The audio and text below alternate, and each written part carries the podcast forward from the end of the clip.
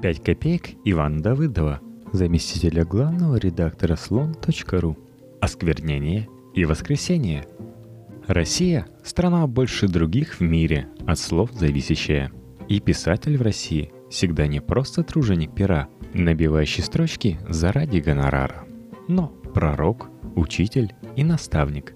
Слово его – золото, мысль – клинок, поражающий врагов Отечества – и вот что, например, сказал на этой неделе писатель Лукьяненко, любимец миллионов.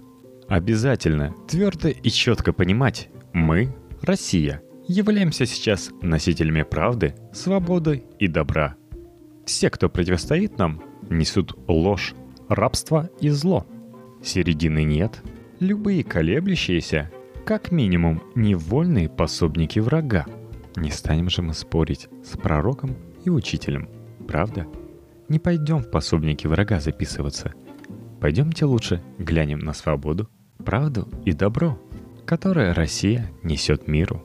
И не без некоторой эгоистичности замечу. К сожалению, не только миру, но и собственным своим гражданам. Копейка первая. Воскресенье. Российское государство, как, наверное, положено государству, взявшему курс на возрождение традиционных ценностей – очень стыдливо. Неподготовленному наблюдателю это, наверное, не особо заметно. Но государство не просто действует, оно еще и находится в постоянном поиске оправдания для собственных действий, глобального, всеобъемлющего оправдания, которое разом превратило бы хаос сиюминутных решений в симфонию, создало бы музыку вместо сумбура. Одно слово, одно понятие – может быть, даже одно имя, объясняющее все и сразу. Вот что требуется государству. Какофония запретительных законов обрела некоторое время назад смысл благодаря слову «дети». Все меры по урезанию гражданских свобод, как выяснилось, как назойливо подчеркивалось, совершились во имя детей. Во имя детей взрослым запрещалось писать, читать и думать. Потому что дети – будущее, дети всего дороже, детям все лучшее. И покажите мне человека, который решится с этим поспорить. Трудно сказать, почему вдруг понадобилось новое слово? Почему слово «дети» перестало работать? Может быть потому, что тема защиты детей, вполне годная для внутреннего рынка, не очень годится на экспорт – а государству в собственных границах уже тесно. Государство в разных смыслах, включая прямой, территориальный, растет, и государству нужно волшебное слово, которое было бы понятно любому иноязычному собеседнику, а лучше даже имя. Имя не требует перевода. Не без помощи наших украинских друзей в черно-красных нарядах мы это слово нашли Теперь все, что Россия делает, и в собственных границах, и вне их пределов, делается ради борьбы с фашизмом, ради победы над Гитлером. Понятно ведь, что за любым Бандерой, да что там, за любым Обамой маячит Гитлер. Снова хочет поля наши вытоптать и деревни сжечь. И мы этого, разумеется, не допустим. Ради новой победы над Гитлером мы готовы на многое – ущемлять права меньшинств, национал-предателей, например, запрещать спектакли, выставки и учебники математики, разгонять газеты, вмешиваться без церемоний в дела соседних государств. Ну а что, Гитлера ведь остановить надо. Такими вещами не шутят. Это важнее международного права и прочих устаревших нелепостей. Гитлер умер много лет назад. Даже если верить тем, кто видел его после войны в Венесуэле, в Антарктиде и на Луне, все равно умер. Столько не живут, но ненадолго. Мы его, кажется, воскресили, повторяя постоянно заклинание о свежих его зверствах. А если даже и не живее всех живых теперь самый страшный диктатор 20 века, то все равно из ада своего он, несомненно, следит за нашими попытками преодолеть ради победы над ним проклятым, тоталитарное свободомыслие и фашистскую толерантность. С интересом следит и с благодарностью. Копейка вторая. Осквернение дня. Ирина Яровая, великая и знаменитая, добившись запрета, теперь это чревато уголовным наказанием. Любых рефлексий по поводу Второй мировой решила на достигнутом не останавливаться. Да и как останавливаться, если Гитлер воскрес, и Вторая мировая все длится, обещая стать вечной? Это бывшие союзники по антигитлеровской коалиции, дурачки слепые, думали, что она давно закончилась. Но мы-то знаем. Длится. Знаем и продолжаем сражаться. Так вот, Яровая, вдохновившись не особо удачной фразой одного популярного блогера о Дне Победы, намерена теперь вести уголовную ответственность за осквернение Дней воинской славы. Вы повторите вслух эти слова, оцените их красоту, фанатическую и смысловую. Осквернение дней. Это высокая поэзия – это высокая поэзия и еще это ворота в новый мир. Нет ведь сомнений, что Ирина Яровая своего добьется. Если Яровая придумала новый повод, чтобы сажать людей в тюрьму, идея ее обязательно станет законом. В этом плане Яровая, возможно, самый влиятельный человек в Российской Федерации. Даже Путину меньше везет. Да он, приходится признать, и подобрее будет, чем Ирина Анатольевна – Законопроекта пока нет. Будет, конечно, будет. И технологии осквернения вызывают вопросы. Началось все, повторюсь, с неудачного высказывания, следовательно, критиковать праздники запретят. Запретят, то есть не ликовать. Задумался о границе между памятью от подвиги и казенным восторгом? Восторг. Не думай, ликуй, скотина, или сиди – Приходилось уже говорить, что новое государство рвется к тому, чтобы карать не только за нелояльность, но еще и за отсутствие демонстративной лояльности. Однако ведь осквернение, особенно для общества, взявшего курс на традиционные ценности, на освобождение, то есть от свобод, слишком широкий термин. В стране, где мещанские представления о приличиях стремительно превращаются в государственные законы, трудно остановиться – начав карать за осквернение дней. В день освобождения Севастополя, первого или второе, какая теперь разница, преступно справлял малую нужду, чем и увлечен бдительными соседями. Чем не судебный приговор из недалекого будущего? Паникеры, вроде, например, меня, часто судачат о новом российском тоталитаризме, но при этом архитекторам государства, даже таким передовым и прогрессивно мыслящим, как Ирина Анатольевна Яровая, явно не хватает пока в мышлении тотальности.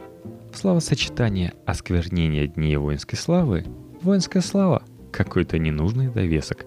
Можно раз и навсегда сделать россиян заранее перед государством виноватыми и подлежащими наказанию, просто приняв закон об осквернении дней. Люди мы в основном грешные, даже частенько пошлые, и не живем, если подумать, а так – Время тратим, дни оскверняем. Если превентивно, всех в этом объявить виновными, а потом уже не карать, но миловать некоторых, жизнь станет страшнее и правильней, а государство будет выглядеть добрым, еще более добрым, невыносимо добрым. Копейка третья. Осквернение имен. Так уж сложилась моя жизнь, что я постоянно читаю новости в разнообразных газетах, журналах и на лентах агентств. Не то чтобы, кстати, жалуюсь. Бывает занятия похуже. Хотя все-таки есть в безостановочном этом чтении привкус осквернения дней. И время от времени появляются у меня фавориты, что ли, среди поставщиков этих самых новостей.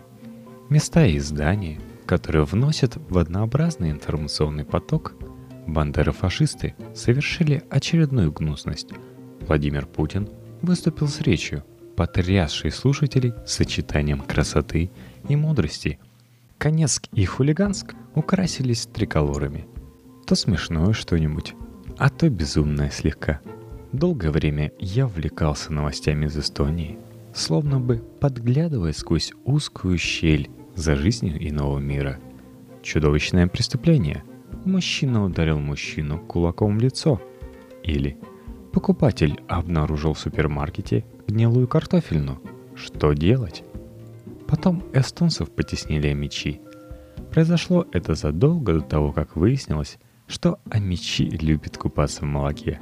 Случайно обнаружил я пару тамошних новостных агентств, способных порадовать читателя сочетанием красоты и мудрости в заголовках не хуже, чем Владимир Путин восторженных служителей.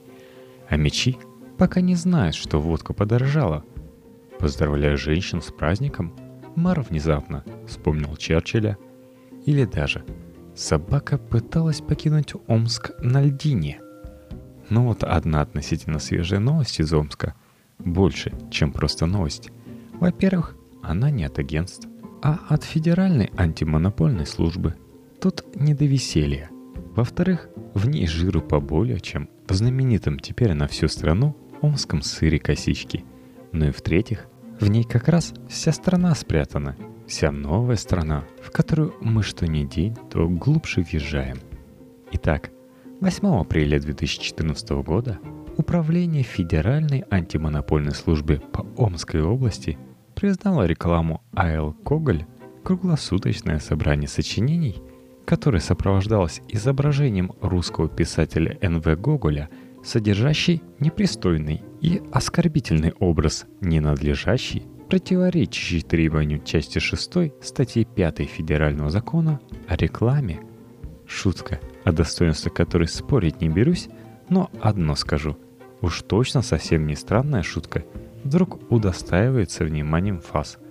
Наверняка не без сигнала бдительных граждан, потому что Гоголь — классик, наше все, ну или друг нашего всего, потому что государство претендует не только на настоящее, но и на прошлое, потому что шутить с государственной собственностью, а прошлое теперь тоже государственная собственность, не стоит, потому что вообще не до шуток, когда призрак Гитлера стучится в двери — Веселый Гоголь времен вечеров посмеялся бы, наверное, над этой дикой историей и не без удовольствия ее пересказал.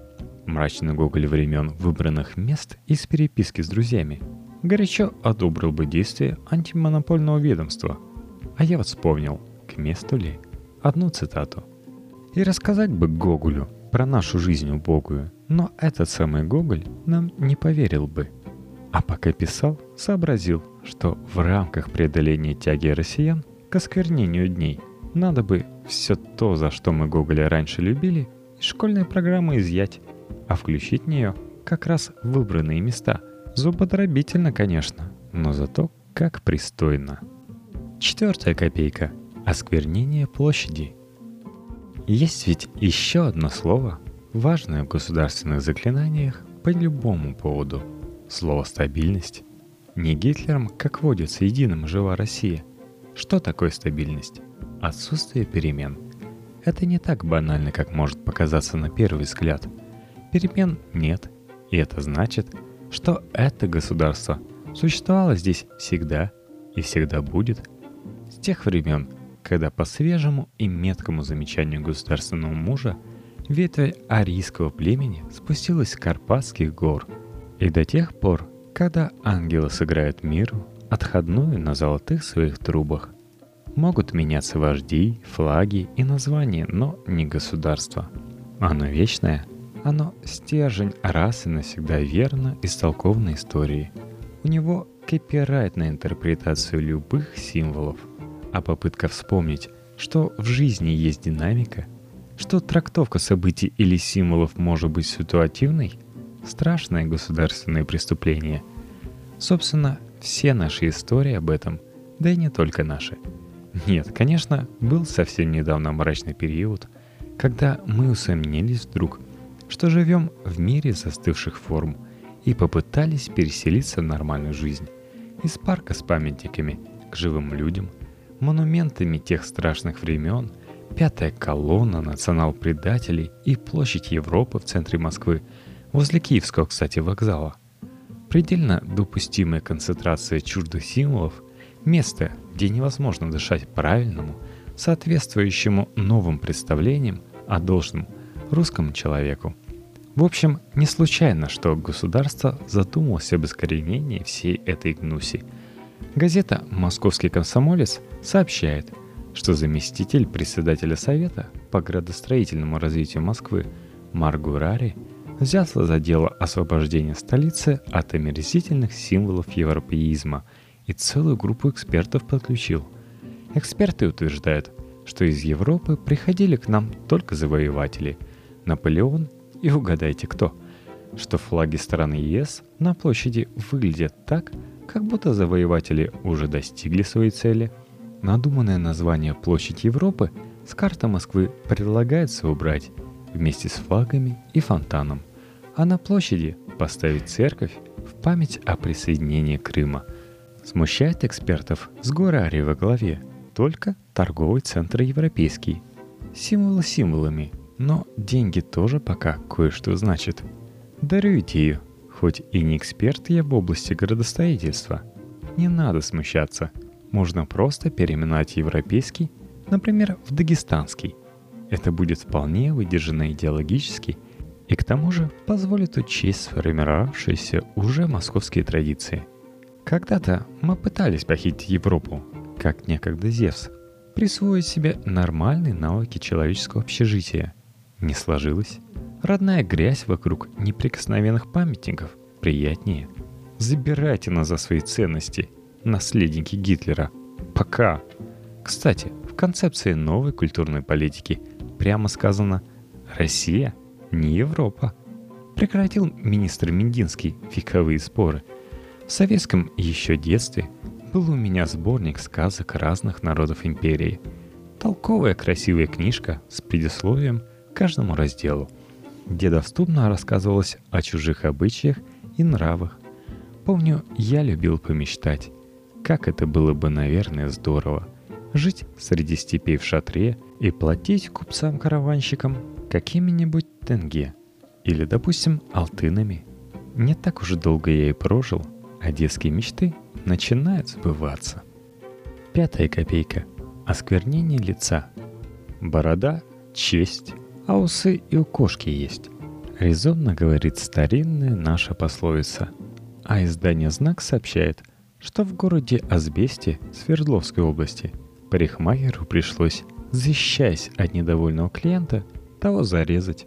Слишком коротко подстриг парикмахер клиенту бороду, что и вызвало законный гнев потерпевшего.